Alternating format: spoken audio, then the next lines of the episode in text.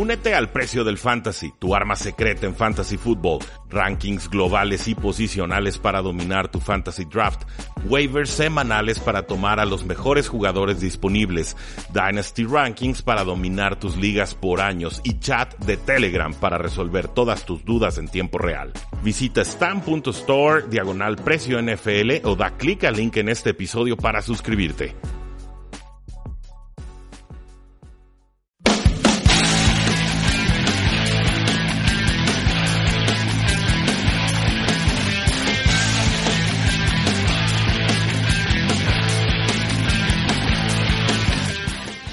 Saludos a todos, bienvenidos a una transmisión más de Tres y Fuera, donde la NFL no termina y nosotros eh, tampoco. Mi nombre es Rudy Jacinto y el día de hoy pues vamos a platicar sobre toda la acción de la semana 3 en la pretemporada NFL. Vamos a platicar sobre contratos récords que se acaban de firmar también a lo largo de la liga, posiblemente de algunos eh, recortes, pero sobre todo destacar las actuaciones más importantes eh, a favor y en contra de jugadores de la NFL que próximamente, es decir, en la próxima semana se estarán peleando por un puesto en un roster titular de la NFL. Esto, esto significa que de 90 jugadores, cada uno de los equipos de la NFL tendrá que cortar a muchísimos y quedarse solamente con 53, más algunos que pueden quedarse en el equipo de práctica si son eh, suficientemente nuevos en la liga, si son más del lado de los novatos que realmente de la veteranía o de los veteranos. Eh, nuestras formas de contacto ya las conocen, facebook.com diagonal 3 y fuera, nos pueden seguir en Twitter como arroba paradoja NFL. Muchísimas gracias a todos los que se han estado sumando ahí, nos dan seguir y han estado participando mucho en semanas recientes. La invitación a que nos sigan en nuestra página web 3 y fuera.com y por supuesto a que se suscriban a nuestro podcast 3 y fuera NFL en iTunes, en Stitcher, en ebooks, en cualquier plataforma que ustedes gusten eh, y manden. Antes que nada, bueno, nos recuerda Enrique Aceves a través de nuestras eh, plataformas, específicamente en Facebook. Eh, Enrique Aceves, un acérrimo aficionado de a tres y fuera, pero sobre todo un acérrimo aficionado a los vaqueros de Dallas. Nos decía desde la semana pasada, falleció George Andre, legendario ala defensivo de los Cowboys de 1962 a 1972, luego de una larga y penosa enfermedad. Eh, el jugador, bueno, formó parte de la famosa defensiva del día del juicio final o de Judgment Day, que se coronó campeón al ganar el Super Bowl 6 en 1972, dice Enrique Aceves. Descansa en paz, nunca te olvidaremos. Le decían el Gentle Giant, aunque luego le cedió el apodo a uno de sus compañeros, Jetro. Era muy humilde y sencillo jugando al lado de Bob Lilly, de Larry Cole y del mismo eh, Pug. Y se hizo muchas grandes jugadas, pero siempre será recordado por su magnífica jugada cuando interceptó un pase de John Brody que resultó en touchdown en la victoria de 14 a 3 sobre San Francisco en el juego de campeonato de la NFC para luego ir al Super Bowl Muchas gracias Enrique Aceves por hacernos el apunte, por el, darnos la notificación y por supuesto descanse en paz el buen George de los Vaqueros de Dallas. Eh, antes que hablar de los partidos de hoy, pues bueno, destacar el contratazo que le acaban de dar los gigantes de Nueva York a Odell Beckham Jr., un caso muy sonado, recordarán en meses pasados, incluso se rumoraba que el equipo lo habría puesto a la venta tratando de que algún equipo eh, pues cayera con dos primeras rondas y algo extra que le pudieron ofrecer a los gigantes. Finalmente no se confirmaron esos rumores y los gigantes de Nueva York firman a Odell Beckham Jr. un contrato de 5 años y 95 millones de dólares. Un contrato que lo mantendrá como gigante de Nueva York hasta el 2023. También un contrato que tiene 65 millones de dólares garantizados. Y esto, pues bueno, eh, significa que va a estar cobrando un promedio anual de 19 millones de dólares, lo cual es claramente una cifra récord para un receptor en la NFL. Creo que es una conclusión lógica para un jugador de 25 años que tiene 38 touchdowns a lo largo de 47 juegos en la NFL. También viene de tres campañas consecutivas con más de 1.300 yardas. Antes, claro, de la, temporada pasada en la que se lastima por ahí la semana 4, semana 5. Pero es un jugador muy especial que cada que le dan un pase, aunque sea dos yardas, te puede convertir el touchdown.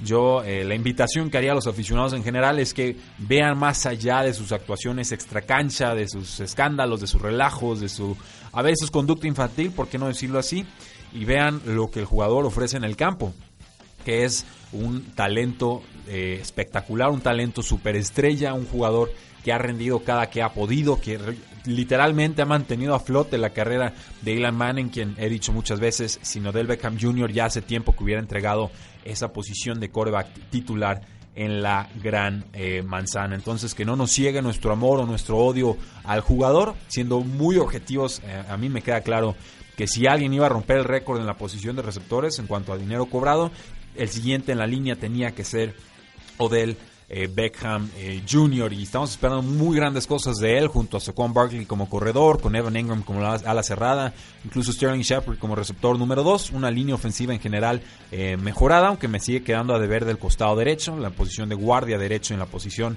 de tackle derecho, pero pues en líneas generales los gigantes de Nueva York han diseñado una ofensiva llena de piezas espectaculares. Lo que me queda duda es si Eli Manning tendrá todavía el talento y sobre todo la fuerza de brazo para aprovecharlo. Eh, juegos de la semana 3 de pretemporada NFL. Tradicionalmente los juegos de la semana 3 son eh, los más importantes porque normalmente los equipos aquí es donde hacen, digamos, su previa para la temporada regular. Es donde normalmente alinean a los titulares, donde normalmente les dan por lo menos una mitad de partido, donde ponen al coreback titular, con los receptores titulares, con la línea ofensiva titular, a los defensas titulares y entonces eh, tradicionalmente o en años pasados nos ha permitido hacernos una idea mucho más clara de quiénes realmente van a ser los titulares y quiénes los suplentes y quiénes incluso podrían ser los cortados dentro de una semana. Creo que esta eh, perspectiva, que esta forma de operar en la semana 3 de la NFL, de la pretemporada, eh, cada vez está perdiendo más y porque equipos como los Osos de Chicago o incluso los empacadores de Green Bay pues en realidad no, no lo están aprovechando el juego de la semana 3 de esta forma. Creo que en general comienza a haber una apatía generalizada hacia los juegos de pretemporada. Eh, ya hay equipos que los manejan de formas muy distintas. Hay equipos que le prefieren dar más importancia al juego 2 que al juego 3. Es decir, lo que antes era una especie de tema tabú, eh, lo que antes era una especie de paradigma de cómo se debía jugar la pretemporada en la NFL, creo que cada vez se va perdiendo más. Eh, los equipos están en todo su derecho, por supuesto. Si no quieren alinear un solo titular en pretemporada, perfectamente pueden hacerlo sin dar permiso, ni perdón, ni toda clase de explicaciones a los aficionados.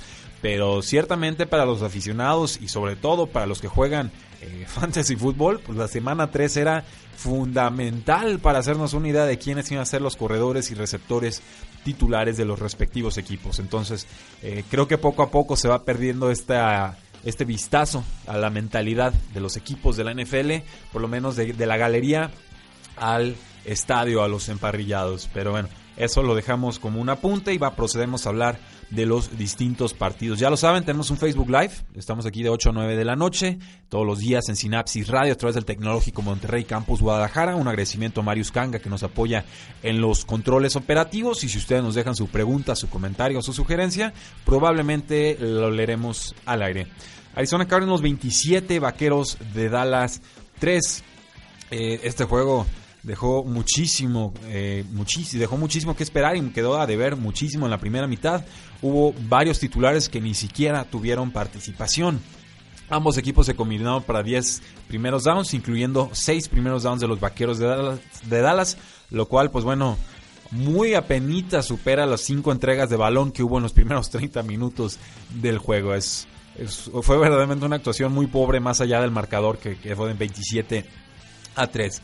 Combinadas, las, defensivas y los equipos especiales anotaron más que las ofensivas en la primera mitad. Las defensas anotaron 7 puntos, los equipos especiales anotaron 7 puntos, las ofensivas anotaron 3.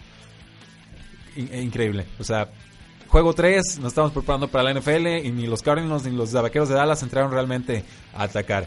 Eh, desafortunadamente para los vaqueros de Dallas, pues todos estos puntos los anotó Arizona. Entonces nos guardamos ahí la, la jiribilla, incluyendo un pick six que le lanzaron a Patrick Peterson. Que, bueno, eh, si algún cornerback de los Arizona Cardinals le ibas a lanzar una intercepción para touchdown, probablemente iba a ser a Patrick eh, Peterson.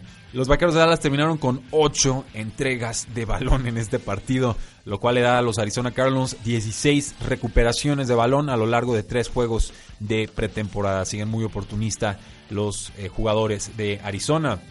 Dallas en general ha tenido problemas con los regresos de despejes. Han fallado dos regresos de despeje en consecutivos. El jugador trata de atrapar el balón y lo entrega.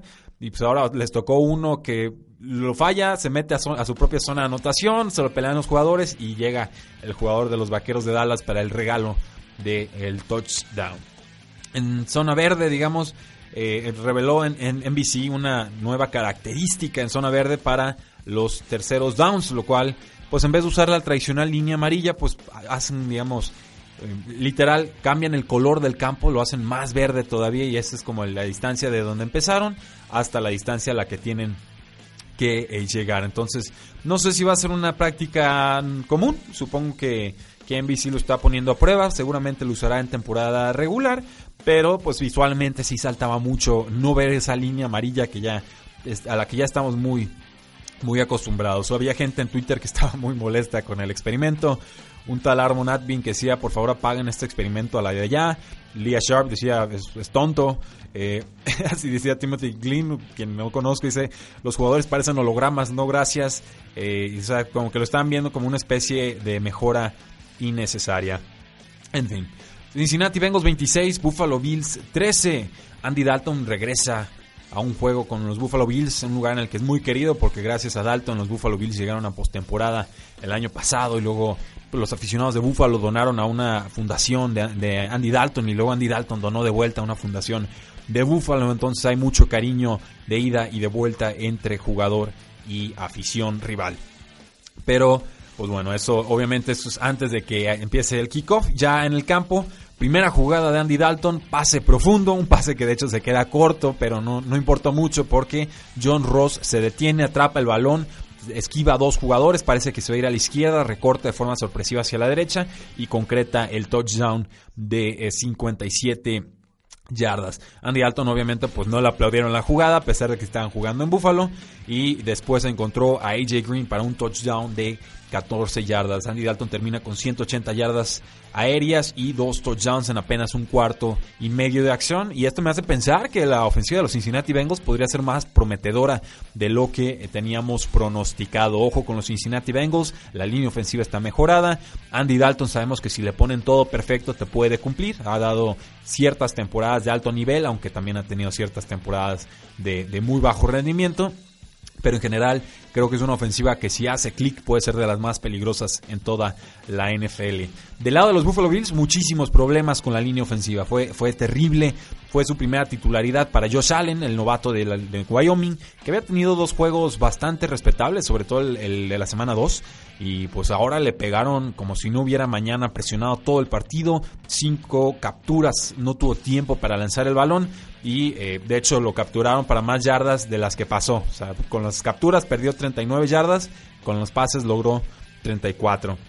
Hubo una de las últimas jugadas en las que se estaba deshaciendo el balón Allen y apenas alcanzó a esquivar su sexta captura y ahí fue donde se golpeó la cabeza contra el suelo. Se retiró, fue avalado por una conmoción y eh, pues bueno, regresó al lado de la, de la cancha, pero no trascendió a mayores eh, problemas esa lesión. Lo que sí me avisa esto es que sea quien sea el coreback titular de los Buffalo Bills, llámese Nathan Peterman de segundo año, llámese AJ McCarron que llegó de los Cincinnati Bengals, llámese Josh Allen que obviamente ya lo probó en carne propia, van a recibir golpes esta temporada y esa es una muy mala receta para desarrollar a un coreback novato, porque en vez de estar pensando en cómo progresar, puede ser puede volverse muy reactivo y en vez de estar buscando, digamos, el pase correcto o hacer la lectura eh, de la defensiva correcta, solamente se están preocupando por esquivar el siguiente guamazo. Entonces, creo que va a haber muchos problemas con esa línea ofensiva. Estamos avisados desde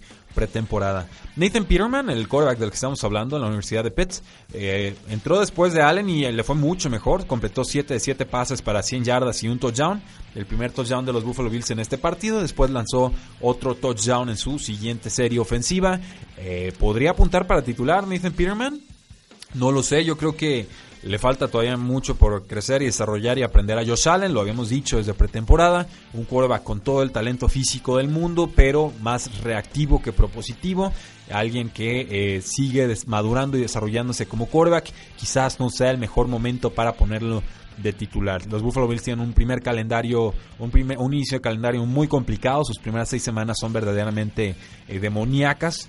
Pero creo que ahí sí debería empezar Nathan Peterman y a partir de la semana 7 podría considerar a Josh Allen si es que el rendimiento no ha sido el esperado por parte de eh, Peterman. Esa es mi opinión, no sé qué opinan los aficionados de los Buffalo Bills, pero yo sí trataría de proteger al coreback novato. New Orleans Saints 36, Los Angeles Chargers 7. Eh, muy rápido, Derwin James entró al partido, logró una intercepción. Derwin James es el novato safety de los, Los Angeles Chargers, tomado en primera eh, ronda. Drew Brees lanzó un pase flotado en profundidad. Había tres jugadores convergiendo en el mismo punto. Y fue, pues ahora sí que. Eh, James, quién sabe cómo le hizo, pero consiguió una muy impresionante intercepción. Eh, yo sigo sin explicarme cómo fue que James fue, cayó hasta los Chargers en el pick número 17. Se especulaba que Tampa Bay estaría muy interesado con él, con tomarlo en la selección número 7 global de este draft, pero seguía cayendo y cayendo y cayendo posiciones. O sea, si Derwin James va a estar jugando así todos los partidos, Dios mío, qué auténtico robo acaba de conseguir los Chargers. También buena actuación de Austin Eckler ante la ausencia del corredor eh, Melvin Gordon. Creo que está demostrando que por lo menos para efectos de fantasy football puede ser opción viable como flex y sobre todo que en caso de una lesión de Melvin Gordon actuaría como un corredor número 2 en cada uno de nuestros equipos de fantasy. Baltimore Ravens 27, Miami Dolphins 10. Eh, Ahora sí, mejor partido de Lamar Jackson me parece. No hubo Joe Flacco en este partido, pero Robert Griffin III actuó como quarterback titular en la primera mitad. Consiguió 41 yardas terrestres, pero fue eh, Lamar Jackson, eh, Lamar Jackson quien finalmente consigue las anotaciones por la vía terrestre, que es algo que ha estado haciendo a lo largo de la pretemporada. Puede que haya estado un poquito errático con la precisión, pero eh, corre, corre muy bien y sabe cómo utilizar sus piernas para causar muchísimo daño. Me preocupa de Lamar Jackson y se los confieso así tal cual. Eh, se traga muchos golpes. No, no, es de los jugadores que se cuida, es siempre el que está buscando la yarda extra. Y tampoco es el jugador más corpulento. O sea, no es un, no es un Cam Newton. Es más un Michael Vick. Y sabemos que Michael Vick pues, también tuvo lesiones a lo largo de su carrera. RG3 ni se diga, ¿no? Por algo es suplente y no titular en esta liga. Entonces creo que le van a tener que enseñarse a barrer a Lamar Jackson. Si estás entre las. Ahora sí que en el centro del campo, pues oye, bárrete. Si estás en las bandas, ¿sabes qué? Pues, salte del campo, ahórrate el golpe. Porque si no, tu, carrera puede verse muy, muy recortada. En cuanto a Dania Mendola de los Delfines de Miami, pues lleva cinco años con los Patriotas, llega con los Delfines de Miami, parece que va a ser eh, importante con el equipo, atrapó un pase de touchdown con Ryan Tannehill en el segundo cuarto del juego del sábado. Este fue el primer touchdown de Dani Mendola con los Delfines, probablemente no será el último. Eh, y muy inusual, el pateador de los Baltimore Ravens, Justin Tucker, estuvo teniendo eh, un día flojo. Es eh, increíble, o sea, parece una máquina de anotar puntos. El jugador ofensivo más importante de los Baltimore Ravens, bastante veces más importante que su quarterback. Pero bueno, falló una patada de 51 yardas en la primera serie de Baltimore. Su segundo intento de gol de campo fue bloqueado porque iba muy baja la jugada. Entonces, dos fallas de Justin Tucker, que para mí es el mejor pateador de la NFL. Digno de destacar. Obviamente no saquen demasiadas conclusiones. Vamos a una pausa comercial y regresamos a su programa 3 y fuera.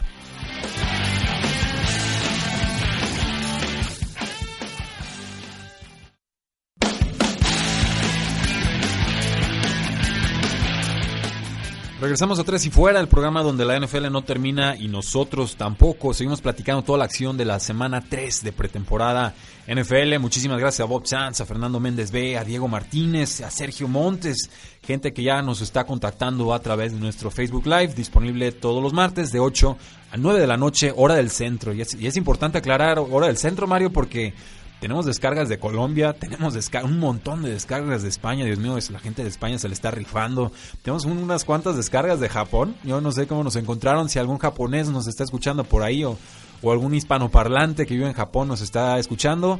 Pónganse en contacto, me encantaría saber cómo fue que nos eh, localizaron. Eh, ahorita vamos con todas sus preguntas. Seguimos platicando del Jacksonville Jaguars 17, Atlanta Falcons 6. Hubo algunas cosas buenas de Blake Bortles, hubo bastantito malo. La inconsistencia es algo que siempre ha sido la plaga de Blake Bortles. Siempre volvió a suceder este sábado. Superó las 200 yardas. logró algunas series ofensivas largas con los Jacksonville Jaguars, incluyendo una serie de, touchdown de 98 yardas, pero también tuvo un par de intercepciones muy, muy malitas, de esas que dicen, Bortles creo que también nos falta madurar y no estoy seguro de que lo vayas a poder lograr en la NFL. También hubo una decisión muy pobre al inicio o hacia el inicio del partido que pudo haber sido otra intercepción.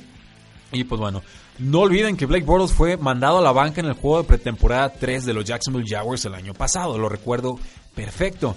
Y, después, bueno, jugó toda la temporada titular y llegó hasta el juego de campeonato de la AFC, entonces no es momento de entrar en pánico, pero definitivamente no, es la, no son la clase de actuaciones que quieres estar viendo de tu quarterback titular en la primera mitad contra titulares a una semana de entrar a la temporada regular. Lo más triste de este partido, pues tiene que ser la lesión de Marquise Lee, el receptor slot de los Jacksonville Jaguars. Lo agarran mal apoyado con el casco contra la rodilla.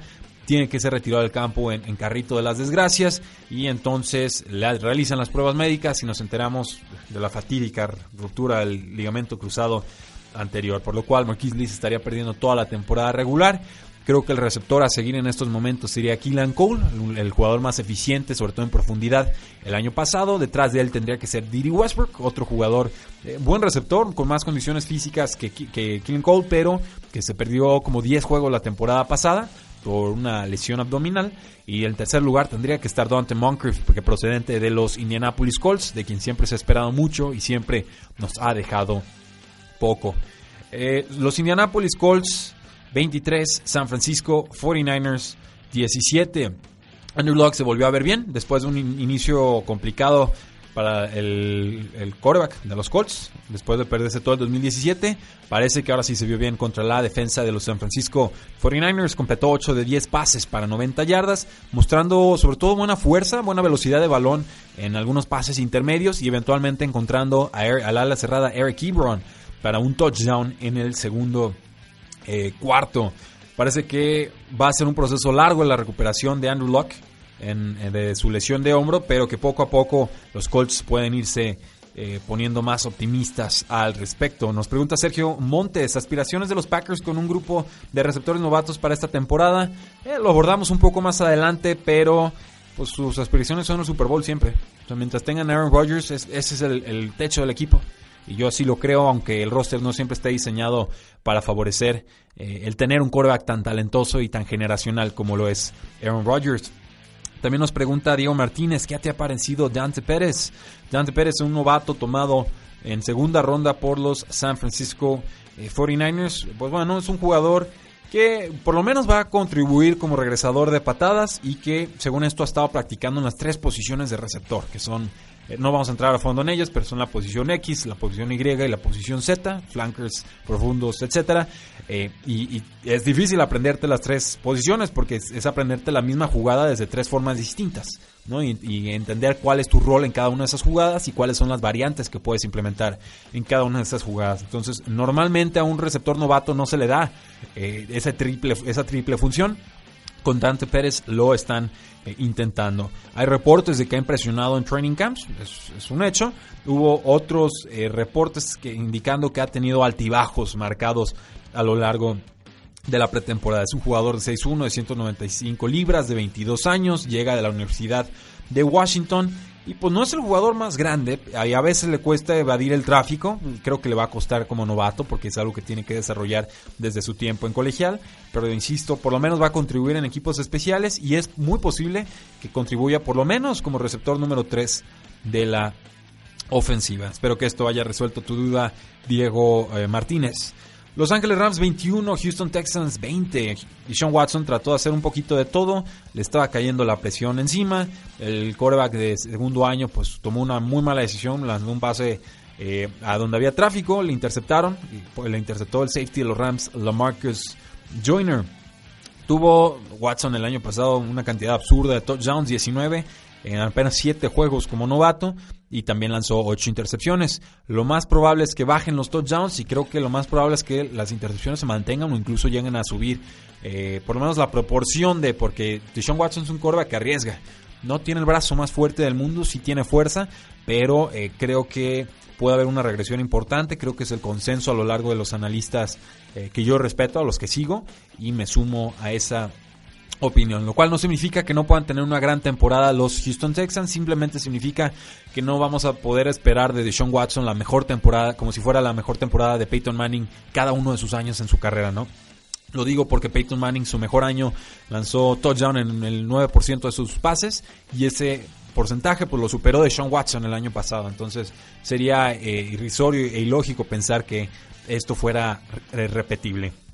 En cuanto a los eh, Rams, el corredor John Kelly pues sigue dejando su marca con Todd Gurley en la banca. Eh, esto significa que John Kelly tuvo más oportunidades. Fue un jugador popular, un jugador productivo en la Universidad de Tennessee. Cayó hasta la sexta ronda del draft, sobre todo por su tamaño, pero eh, es un gran jugador. O sea, en serio, ustedes véanlo correr.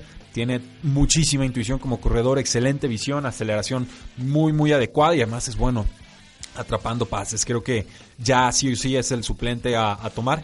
En Fantasy Football si, tomamos, si tenemos a Todd Gurley.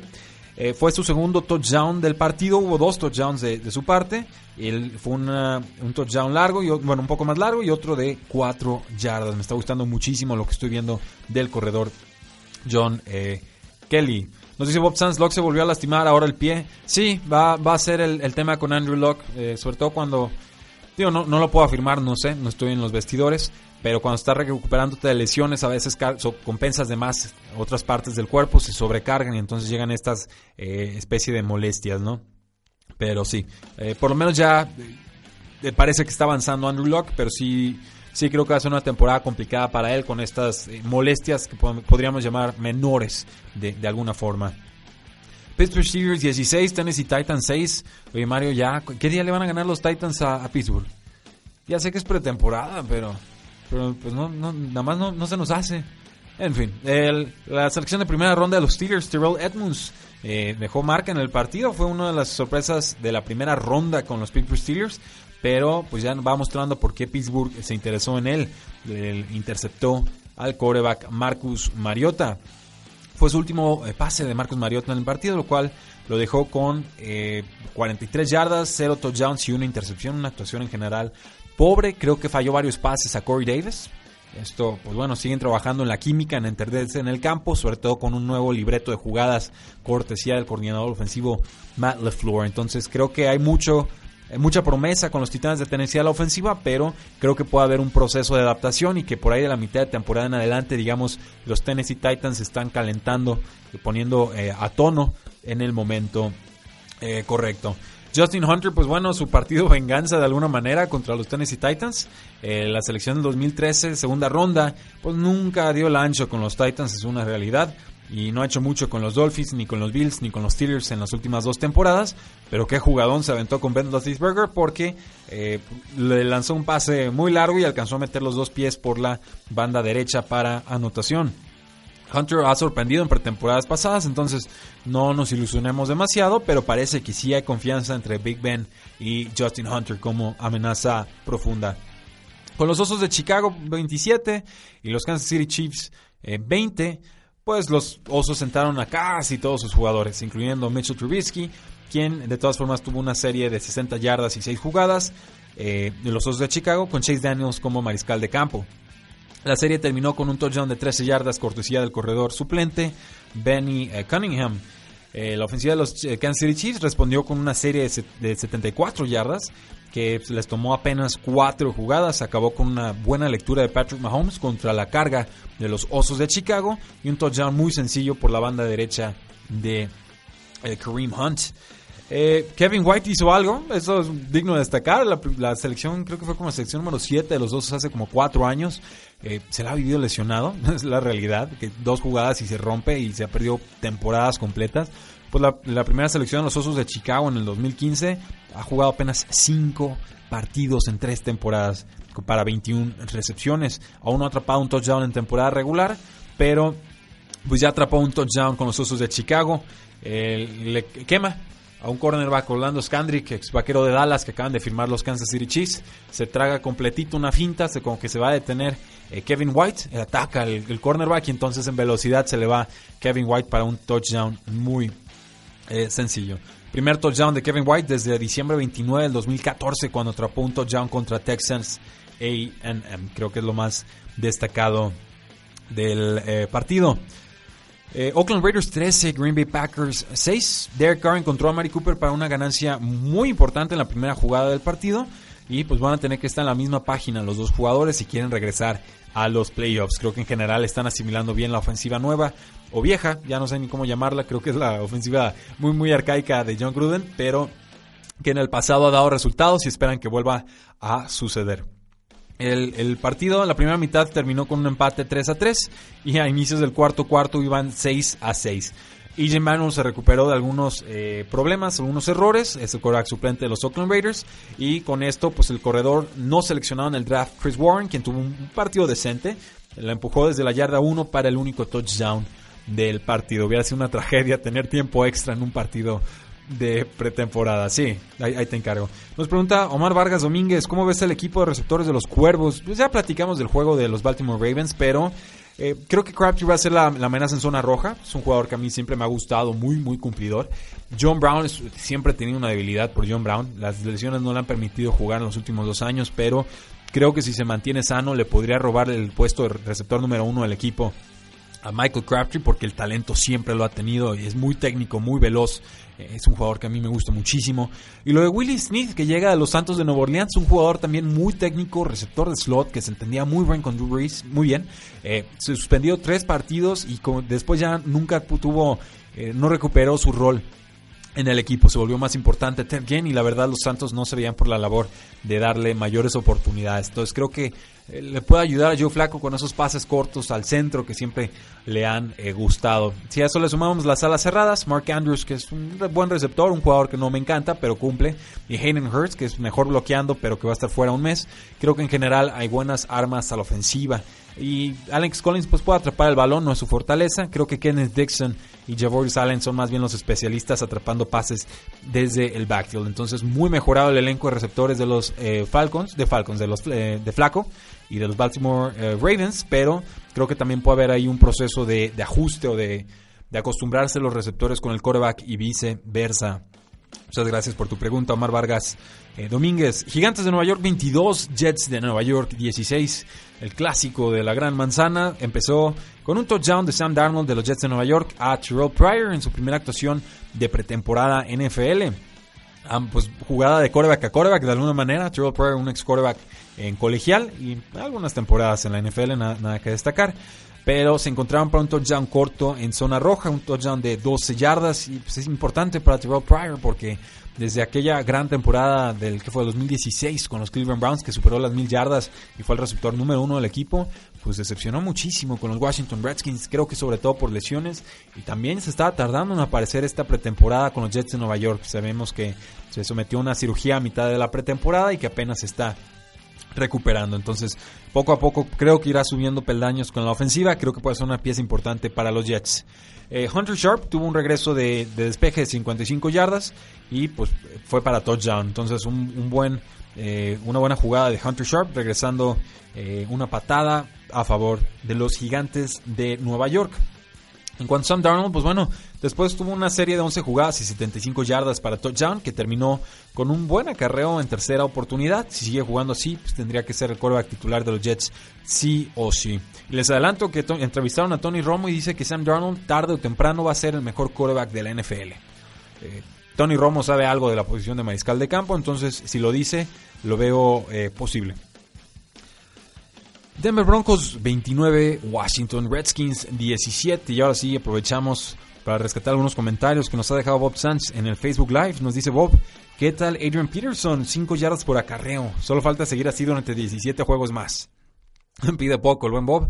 Adrian Peterson se vio bien, a sus 33 años parece que todavía queda algo de gasolina en el tanque, lo hablamos bastante de la temporada pasada, yo eh, no sé si vaya a aguantar una temporada así, ni siquiera sé si los Washington Redskins lo quieren como corredor titular, por ahí está Rob Kelly, por ahí está también Smash Piran que subió un poquito mejor esta pretemporada, Creo que el corredor más importante va a ser Chris Thompson, el especialista en terceras oportunidades, que era una máquina de hacer touchdowns el año eh, pasado. Entonces, si, tengo que elegir a uno de todos esos, denme a Chris Thompson y ya para correr primeras y segundas oportunidades, eh, tomen al que gusten, porque en verdad no, no creo que haya ahorita talento muy especial. Y el que más me gusta es Smash Pirine, pero lo vi muy pesado la temporada pasada y muy distinto eh, en cuanto a capacidades de lo que había mostrado en colegial. Eh, Royce Freeman tuvo un touchdown de 24 yardas, sigue eh, demostrando por qué tiene que ser el corredor, titular de los Denver Broncos sí o sí.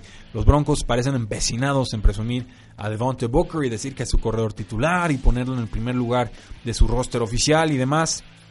Creo que esto es un error, creo que esto es un bluff, creo que los Denver Broncos ya van entendiendo que Freeman tiene que ser el titular y Devontae Booker pues el suplente. Atrapar en terceras oportunidades, atrapar pases desde el backfield, ser una pieza complementaria. Dice Bob Sanz, ¿aguantaría Thompson 20 acarreos por juego? No. Por supuesto que no se aguantaría. Yo creo que unos 8 o 10 acarreos y unos 5 o 6 pases. Y mejor vamos buscándolo por la vía aérea porque no, si lo ponemos a correr entre los tackles mucho, es un jugador muy diminuto como para estarlo lanzando contra jugadores tan pesados todo el tiempo. Eh, lo puede hacer, el problema es que el cuerpo no lo aguanta, pero el talento lo tiene para hacerlo. Adrian Peterson, pues bueno, buen debut, se dio, se dio bien, se la dieron en cuarta y corto y convirtió la jugada, rebotó, después cortó de vuelta al centro, se esquivó de así de digamos un movimiento, un juke para esquivar a un tacleador y después consiguió 15 yardas. Entonces, sí, parece que todavía hay, talento con Adrian Peterson. 56 yardas en 11 acarreos. Eh, los Carolina Panthers 25, Patriotas de Nueva Inglaterra 14. Sigue viéndose bien en pretemporada Christian McCaffrey. Está corriendo con más confianza y más poder esta pretemporada. Y eh, pues ya se parece más al jugador que estaba en Stanford. De parte de los Patriotas de Nueva Inglaterra, pues destacar que eh, Philip Dorset tuvo creo que cinco recepciones para cuarenta y tantas yardas. No tengo el dato oficial, es lo que medio recuerdo de haber leído. Creo que Philip Dorset abrió la temporada como el receptor número 2 de los Patriotas, detrás de Chris Hogan y obviamente detrás de Grob eh, Grankowski. Vamos a una pausa, creo que ya nos excedimos un poco, aquí me están haciendo señas en cabina. Vamos a una pausa comercial y regresamos a Tres y Fuera.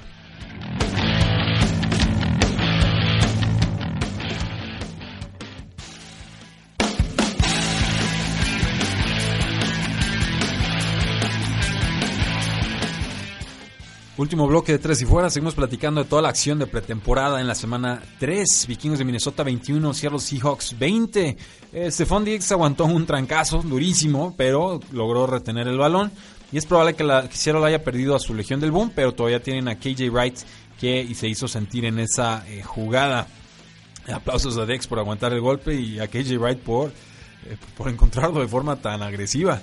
Kirk Cousins encontró a Dix en un pase perfecto en un comeback route.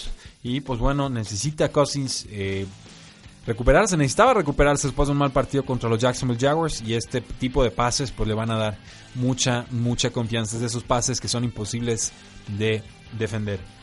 Eh, Michael Dixon, pues el regresador, el mejor regresador de despejes en la historia de la NFL, según un artículo que está leyendo por ahí. Pero está regresando muy bien. O más bien, está despejando eh, muy bien. Está metiendo todos los balones entre la yarda 5 y la yarda 0. Metió dos patadas entre la yarda 5 y la yarda 0, algo que creo que no se ve muy seguido. Es que hubo como veintitantos eh, patadas en total en todo el año pasado que acabaron entre la 5 y la 0 y lo hizo dos veces en un solo juego Michael Dixon. Entonces, ojo con este pateador de los Seattle Seahawks. Tiene una mira de cuidado y es una arma ofensiva que tomaron los Seattle Seahawks en la ronda 5 del draft eh, pasado. Hubo otro, eh, otra jugada muy impresionante de Stephon Dix. Eh, muy buen juego de pies. Logra escaparse por el lado derecho y un pase abierto en el que pues, sorprendieron a Shaquille Griffin, que es un, jugador de la, de la, zona profunda de los eh, Seattle Seahawks. Parece que el corredor titular sí o sí va a ser Chris Carson por parte de los Seattle Seahawks y que en general pues está viendo un poquito mejor ya la ofensiva de los vikingos de Minnesota. Nos pregunta Diego Martínez, ¿crees que Godwin sea el receptor número uno de los 49ers? Eh, sí, sí lo creo, solo ojo porque por ahí salió lastimado en el juego de pretemporada eh, anterior. Sergio Montes dice, buen programa, muy entretenido, saludos desde Mexicali, muchísimas gracias. Eh, no es fácil aventárselo solo, creo que si nos dicen que está entretenido, pues algo, bueno estaremos haciendo, pero no es solo, ¿eh? Tengo aquí a Mario dándome instrucciones desde, desde cabina para bien y para mal, entonces este es un, esfuerzo compartido. Y nos dice Bob Sanz, Lake en Nueva York quiere que Odell regrese patadas híjole, si le acaban de pagar esa lana y lo quieren regresando patadas, están pero locos. Si lo quieren hacer en postemporada, órale, como hacen a veces los Steelers con Antonio Brown, pero en temporada regular, si no hay nada en juego, eh, nada más importante en juego, sería una locura y no podría defenderlo. Detroit Lions 33, Tampa Bay Buccaneers 30. Eh, Aaron Humphries regresó una, un intento de gol de campo que se queda corto, eso no es algo que se ve muy seguido, y la regresó para 109 eh, yardas. Increíble, una jugada verdaderamente espectacular. Creo que la tendríamos que eh, buscar y, poner ahí en, tres y fuera porque creo que la afición le gustaría bastante. Chris Godwin tuvo una recepción muy espectacular sigue siendo un talento en ascenso, que le van a dar más oportunidades este año y que a mí me queda claro tiene todas las condiciones para convertirse en uno de los receptores más importantes en la NFL. Es un pase eh, que lanzan al fondo a la derecha, Godwin ajusta, salta sobre su defensor y consigue el impresionante touchdown. En la vía terrestre de Tampa Bay Buccaneers, Peyton Barber se sigue viendo bien, sigue buscando mayores oportunidades eh, en, los acarreos y atrapando pases. Tuvo un touchdown de 14 yardas, creo que claro, corredor número uno de los Tampa Bay Buccaneers. Y Ronald Jones de la Universidad del Sur de California ya queda en un muy segundo eh, plano y no nos creían cuando les decíamos Peyton Barber es un buen jugador, no se olviden de él. Pues bueno, parece que ya le robó el mandado al novato que se supone iba a ser eh, estrella. Cleveland Browns 5, Philadelphia Eagles 0.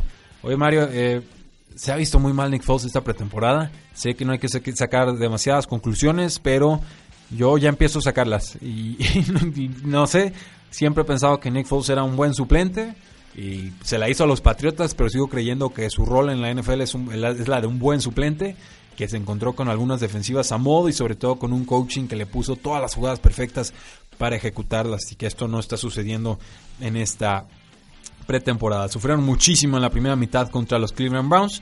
Las primeras seis series ofensivas de los Eagles terminaron en un turnover on downs, o sea, no convirtieron en cuarta oportunidad, en un safety, en dos fumbles y en dos intercepciones, además de los obvios cero puntos. Miles Garrett, el defensive end, sí, nos dicen... Ah, bueno, nos dice Mario, contra los Cleveland Browns, o sea, no contra cualquier equipo, contra los Cleveland Browns. Eh, en pretemporada y lo que ustedes gusten, pues, pero ya eran titulares contra titulares. Nick Foles el año pasado jugó como titular, fue el MVP del Super Bowl. No, parece que se le acabó la magia, ¿eh? Yo es muy difícil a veces criticar a un cora que viene de un Super Bowl. Yo ya lo hice en su momento con Joe Flaco y no me voy a tocar el corazón para hacerlo con Nick Foles si sigue teniendo actuaciones así. Aunque en su momento nos detestaran los aficionados de Ravens llamándolo elite y aunque en su, momento nos puedan decir algo los aficionados de Filadelfia. Ahí están los resultados. Creo que eh, ojalá Carson Wentz llegue a la semana 1 porque si no van a ser amplios favoritos los Atlanta Falcons en ese partido inaugural. Miles Garrett, el defensive end de los Cleveland Browns, tuvo dos capturas y ha sido un factor importante con Cleveland esta pretemporada. Seguimos esperando que dé el estirón. Eh, Doug Peterson estaba muy molesto con la primera mitad. Sí, lo, expresó a, a los medios. Dice, creí que Foles iba a sentar en el partido y nunca sucedió. Es decepcionante. Eh, con Trevor Taylor, los Cleveland Browns en su segunda serie ofensiva tuvo dos buenos acarreos, incluyendo, eh, más bien Cleveland tuvo dos buenos eh, acarreos, incluyendo una eh, corrida de 33 yardas de Carlos Hyde, quien ya claramente es el corredor número uno del equipo, pero en primer y gol corrieron desde la 1 cuatro veces seguidas y no anotaron. O sea, Cleveland Brown haciendo un Cleveland Brown. Triste. Eh, después de esto, pues bueno, cayó mal Trevor Taylor contra el campo, se lastimó la mano derecha, se quedó en el piso un rato, salió caminando del campo, aunque sí traía la mano colgando, y se fue a la, banda.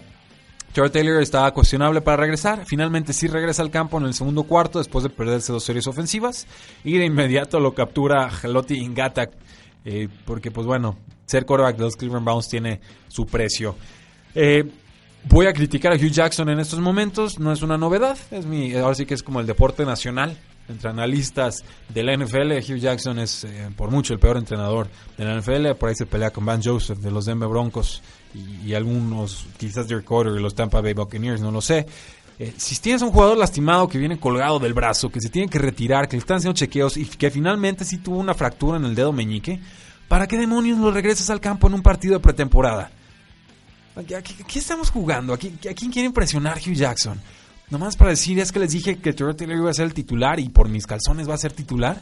Patético. O sea, verdaderamente patético. Yo eh, no le deseo mal a los Cleveland Browns, pero sí deseo que les vaya pobremente esta temporada para que de una vez por todas se deshagan de Hugh Jackson, para que no haya excusas para volver a tenerlo una temporada más y para que Cleveland Browns puedan brillar como el talento que tienen en el roster finalmente debe de brillar.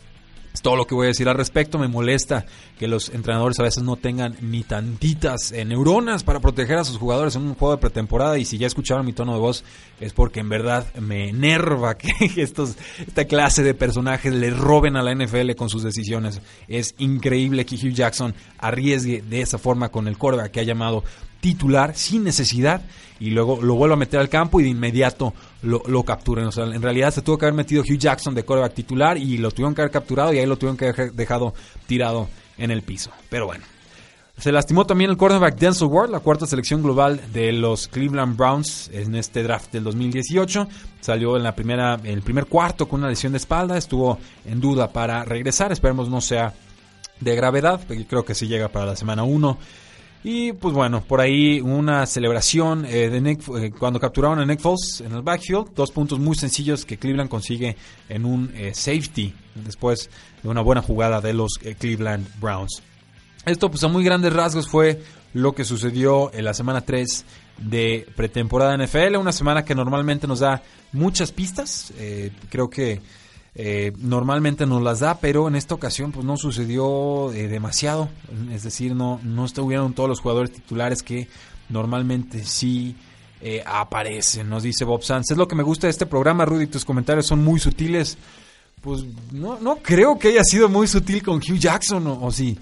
obviamente me quedé con las ganas de decirle más, pero pues tratamos ahora sí que cuidar un poco el decoro. Creo que esto sí es algo que distingue a este programa de otros, donde son más viscerales. Si vemos algo que hay que criticar, lo criticamos. Si vemos algo que hay que aplaudir, lo aplaudimos. Si vemos algo que nos gusta, lo decimos. Si vemos algo que no nos gusta, así lo comentamos. No, no veo por qué la profesión de analista o de comentarista o de locutor tenga que ser algo, algo distinto a eso, ¿no? Siempre y cuando el, pues el locutor haga su trabajo, investigue y tenga una opinión pues más o menos informada. Creo que la, opinión puede ser válida y obviamente sin ser la verdad revelada del universo puede contribuir al diálogo y al mejoramiento del deporte y sobre todo la apreciación, apreciación entre los aficionados de la eh, NFL. Creo que por ahí nos faltó bueno, no, sí comentamos el juego de los Green Bay Packers. No hablé de los Packers propiamente, hablé de los Oakland Raiders. Jamal Williams apunta ya como corredor titular del equipo. No es el corredor más atlético, pero ya antes se ha hecho con la titularidad de ese backfield y parece que va a ser el corredor más importante de los Packers. Ojo con él, lo estamos seleccionando en ligas de fantasy fútbol como corredor número 3, es decir, entre el corredor número 24 y el corredor número 36. Creo que hay mucho potencial para superar esas, esos rankings o esas eh, posiciones. Vamos entonces con algunas noticias NFL antes de que se nos acabe el tiempo. El quarterback Teddy Bridgewater podría tener los días contados con el Jets de Nueva York. Reporta el Daily News que por lo menos dos equipos han expresado interés en Teddy Bridgewater en semanas recientes y estos, eh, esto pues obviamente tendrá implicaciones importantes para el jugador y sobre todo para los picks de draft que pudiera conseguir el equipo de la gran eh, Manzana, Terry Bridgewater ha jugado bien en esta pretemporada y la historia especulaba que los Broncos de Denver, los Patriotas de Nueva Inglaterra o los Delfines de Miami podrían ser los equipos interesados en este coreback suplente. Faltaría ver si están dispuestos los Jets de Nueva York a cambiar a un coreback que todavía está mostrando promesa a un rival divisional. Pero el interés existe y creo que si los Jets de Nueva York no encuentran el precio que están eh, buscando, eh, pues seguramente se lo quedarán en temporada regular y tratarán de venderlo a lo largo de las eh, semanas. No es una decisión distinta a la que han hecho en años pasados los Jets de tener a tres quarterbacks en su roster activo. El coach de los Águilas de Filadelfia, Doug Peterson, espera tener una decisión de quarterback para la semana 1 tomada a, más tardar este próximo viernes. Los comentarios sugieren que Carson Wentz, que se sigue recuperando una lesión de rodilla, pues ah, tiene apenas unos días para quedar este, dado de alta por los doctores plenamente y poder competir en la eh, semana 1. Como decíamos, yo creo que eh, si pase lo que pase, creo que los Falcons van a ser favoritos en ese partido porque o van a tener a Carson Wentz eh, recuperándose todavía o van a tener a Nick Foles que se ha visto muy mal y que ya desde el juego de, postemporada pasado le dieron muchísimos aprietos. A esto le tenemos que sumar que Alshon Jeffrey se va a perder por lo menos dos semanas temporada regular posiblemente más, que sería el receptor, eh, receptor número uno, teóricamente, de las Águilas de Filadelfia. Más actuaciones de quarterbacks. Bueno, Ben Roethlisberger, 11, 18 pases, 114 yardas, un touchdown. Eh, juegos, bueno, números muy positivos. Buena actuación del novato James Washington. Creo que se va a hacer un lugar eh, muy especial en la NFL. Derek Carr, dos de tres pases completados para 68 yardas, una actuación discreta. Cam Newton, no, no hablamos de esto, se aventó un clavado no sé, que Cam Newton corrió hacia la derecha, lo alcanzan a tocar unos eh, defensores de los Patriots de Nueva Inglaterra y luego cae como chueco de con la nuca contra el piso, una posición muy incómoda, entra protocolo de conmoción.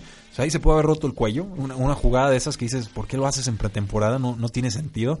Pero pues Cam, Cam gana Cam, o sea, Cam Newton va a hacer lo que Cam Newton siempre hace. Creo que fue una jugada muy, muy poco inteligente, pero eh, por el escenario, no porque Cam Newton no sea capaz de realizar esa clase de eh, jugadas. Cam Newton completó 11 de 17 pases para 142 yardas y corrió dos veces para 13 eh, yardas. Lo preocupante con Newton es que su línea ofensiva está muy lastimada. Ya perdió al tackle derecho Gerald Williams, una lesión de rodilla. Perdió a su guardia derecho estrella Andrew Norwell en la agencia libre y probablemente va a estar sin el tackle izquierdo Kilo Mack por uno o más juegos porque se sometió a una operación. Eh, le dicen una operación menor, arthroscopic knee surgery, una eh, exploración, creo que podría traducirse, no sé el término exacto, pero pues es una cirugía que te deja fuera algunas semanas. Saludos a Héctor Jacinto que se acaba de eh, conectar.